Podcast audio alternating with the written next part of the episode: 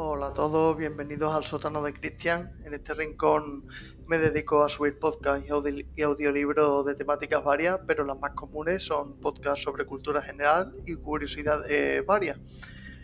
Eh, quiero hacer una pregunta primero. ¿Creéis en la vida más allá de la Tierra? Hay, miles de millones de planetas ahí fuera. Que sepamos, que sepamos. Alguna posibilidad, por minúscula que sea, yo creo que hay, ¿no? Obama dijo no hace mucho tiempo que lo dijo a regañadientes, como todos los que lo dicen, que hay objetos en los cielos que no podemos explicar. Y hace nada el gobierno de los Estados Unidos también confirmó en rueda de prensa que, están investigando ovnis que, que no están hechos por el hombre. En 2022, la ley de autorización de la defensa nacional de Estados Unidos exige que el director de Inteligencia Nacional, en consulta con el secretario de Defensa, presente un informe anual al Congreso sobre los fenómenos aéreos no identificados. No lo digo yo, lo dice la ley de, Defensa Nacional de los Estados Unidos. Por algo será, ¿no? Hoy os voy a, relatar la historia de, un incidente ovni que, que ocurrió en Inglaterra en diciembre de 1980 el incidente ovni de Rendlesham Forest, a ver si lo digo bien, Rendlesham Forest.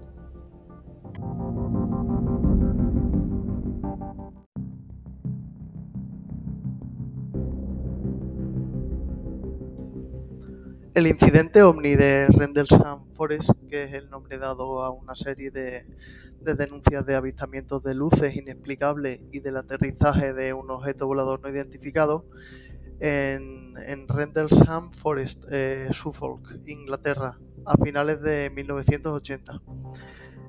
tal vez yo creo que es el más famoso, el caso ni más famoso que pudo haber sucedido en Gran Bretaña y figura entre los más conocidos acontecimientos OVNI en todo el mundo se ha comparado con, el incidente OVNI de Roswell en, Estados Unidos y se denomina comúnmente el, Roswell de Gran Bretaña o el Roswell inglés. Tras el evento, el, Ministerio de Defensa de Gran Bretaña negó que fuera una amenaza para la seguridad nacional y afirmó por lo tanto que por lo, tanto nunca se investigó como una cuestión de seguridad. Más tarde las pruebas indicaron que existía un importante dispositivo del Ministerio de Defensa sobre, sobre el tema y esto llevó a, la, a las quejas de, un supuesto encubrimiento, que fue lo que, lo que realmente pasó. Algunos interpretan esto como, parte de un patrón de supresión de información eh, relativa a la, verdad, a la verdadera naturaleza de los objetos voladores no identificados por parte de ambos gobiernos, el de Estados Unidos y el, y el británico.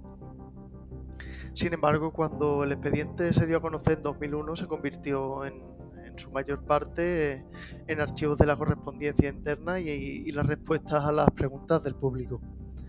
En la actualidad se acepta que, el evento tuvo lugar eh, el 26 de diciembre y el 28 de diciembre de 1980. Una de las piezas clave de la evidencia primaria de las notas de Holt se describe a continuación. Os lo voy a decir lo que ponía en esta nota. Sugiere que los primeros avistamientos fueron el día 27, en lugar del 26. Sin embargo, el memorando fue escrito casi dos semanas después del evento y su autor más tarde estuvo de acuerdo en que probablemente se había cometido un error al recordar la fecha. Esta discrepancia en la fecha no solo confundí no solo ha confundido a, los investigadores posteriores, sino que también dio lugar a, confusiones en el momento. Por, ejemplo, en, el Ministerio de Defensa para la Investigación y en, el análisis de los registros contemporáneos de radar. ¿Qué pasó este 26 de diciembre? Vamos a ver. Esto alrededor de, las 3 alrededor de las 3 horas del 26 de diciembre de, de 1980 una patrulla de seguridad militar de cerca de la puerta este de, la RAF eh, Woodsbridge informó que informó acerca de ciertos objetos voladores, eh, acerca de ciertos ovnis, eh, los militares inicialmente pensaron que, bueno, que se trataba de un avión derribado, pero cuando entraron en el bosque, en el bosque a, investigar lo que había pasado, lo que habían visto, vieron una gran cantidad de, extrañas luces, luces en movimiento a través de los árboles del bosque, así como una luz brillante de un objeto no identificado que se movía. Poco después de las 4 eh, fue llamada a, escena la policía local. Saltaron todas las alarmas, pero se informó solo que, las luces que se podían ver eran de, del faro de Orford Ness, algunas millas de distancia de la costa. Algunos de los, de los aviadores que, que había por ahí rondando en, bueno, haciendo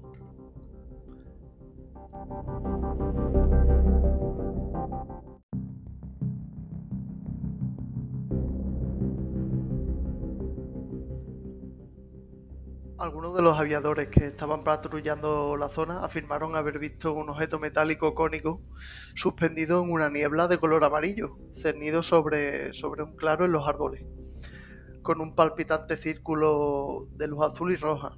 Un testigo afirma también haber visto un, tren de, aterrizaje triangular bajo este objeto.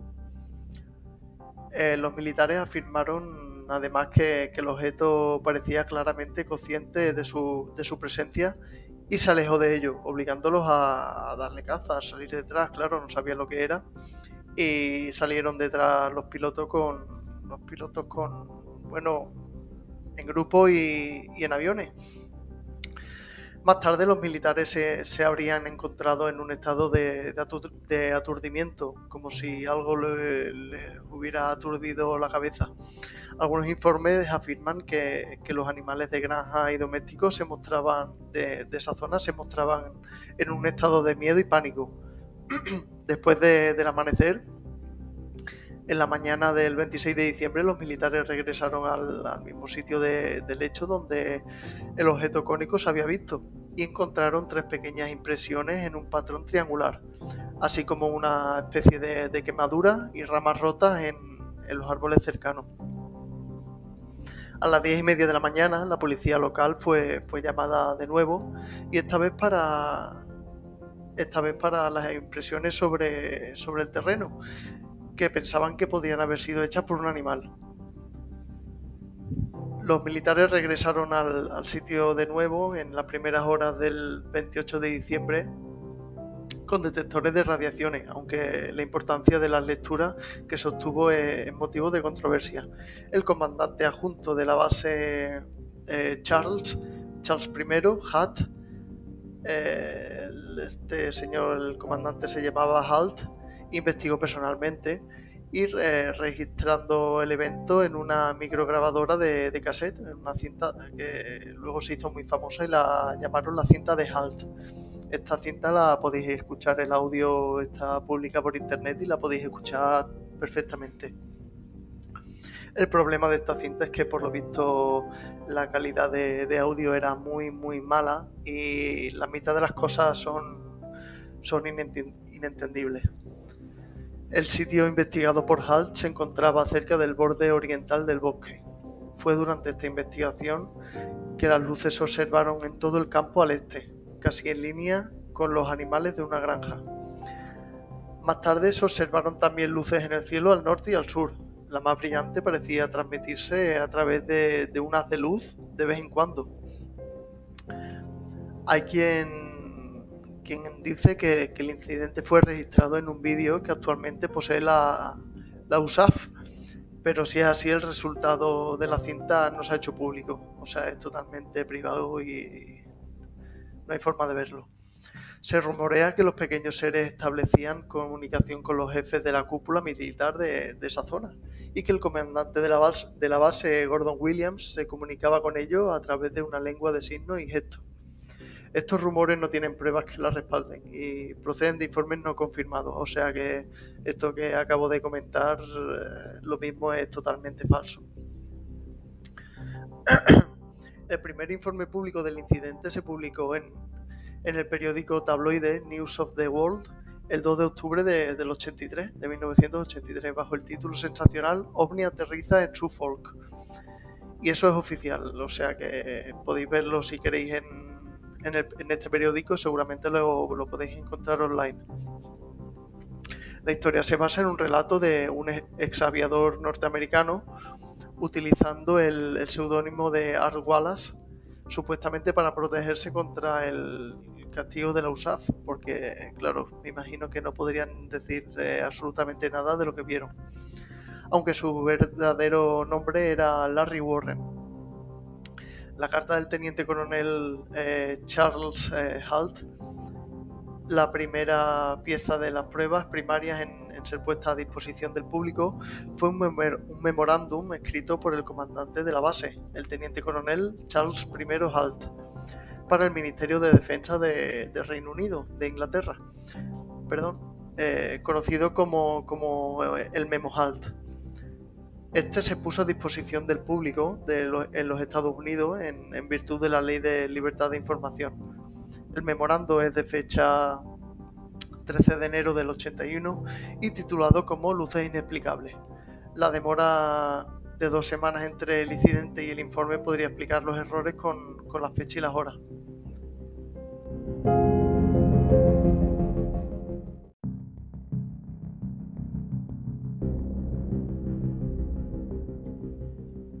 Y ahora lo vamos a comentar lo, lo más importante de esta historia. Y es que, como os acabo de, comentar, eh, estos documentos se hicieron públicos en Estados Unidos por ley y podéis encontrarlos online. Eh, y estos documentos describen los avistamientos de extrañas luces en la zona. Peniston, por ejemplo, afirma que una gran luz de color amarillo brillante se emitía por encima de los árboles. En el centro de la zona iluminada directamente a nivel del suelo hubo una luz roja parpadeante a intervalos de 5 a 10 segundos. Una luz que parpadeaba pum, pum, pum, entre 5 y 10 segundos. Y, luego también eh, una luz azul que era en su mayor parte constante. Hubo algunos ruidos extraños también, eh, según eh, hemos leído en este documento. Y Burroughs informó de, un ruido como, una mujer gritando. Y también que se puede oír a los animales de, granja de, la zona haciendo un montón de ruido, como si estuvieran asustados o, en alerta. El teniente coronel Halt oyó el mismo ruido dos noches más tarde. En una entrevista de la CNN en enero del 2008 dijo que el ganado en todo el granero parecía estar enloquecido, enloqueciendo. Perdón. Sin embargo, otras fuentes escépticas informaron que, no había animales en las granjas cercanas. Tal ruido también podía haberse, haber sido hecho por, los ciervos salvajes del bosque, los cuales son conocidos por su fuerte chillido cuando se ven amenazados. Burroughs declaró también afirmando que hemos podido ver un rayo de luz eh, dar la vuelta moviéndose, así que nos fuimos, hacia ella, por curiosidad se quedó durante alrededor de, dos millas, o sea, dos millas, más de tres kilómetros. Estuvieron eh, andando detrás de la luz antes de que pudiéramos ver que era procedente de un faro.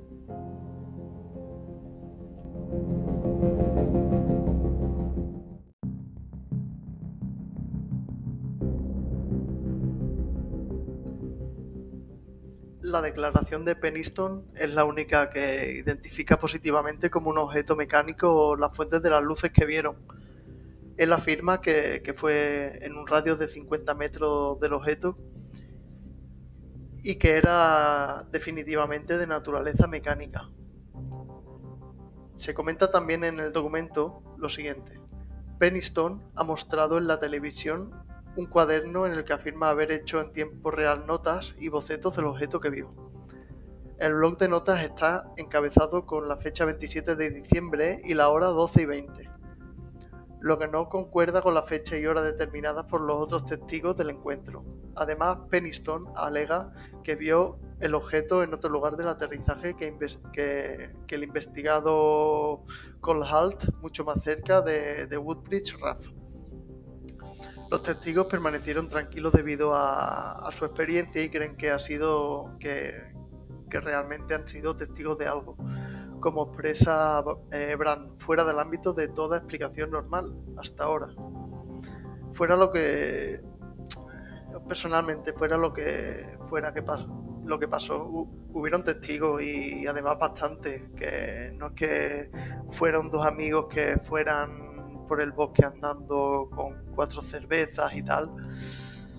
O sea que estos datos provienen de, fuentes oficiales que, de, un comandante de, la zona militar de, Inglaterra. Yo, yo tengo bastante claro lo que pasó y vosotros, no sé. Si os ha resultado entretenido este episodio, suscribiros al canal, de verdad, eh, os lo recomiendo totalmente. Así vuestro móvil os avisará cuando, cuando suba un podcast nuevo a Spotify o a Apple Podcast o la plataforma que utilicéis. ¿Vale? Bueno, gente, nos, escuchamos en el próximo eh, episodio. Venga, hasta luego.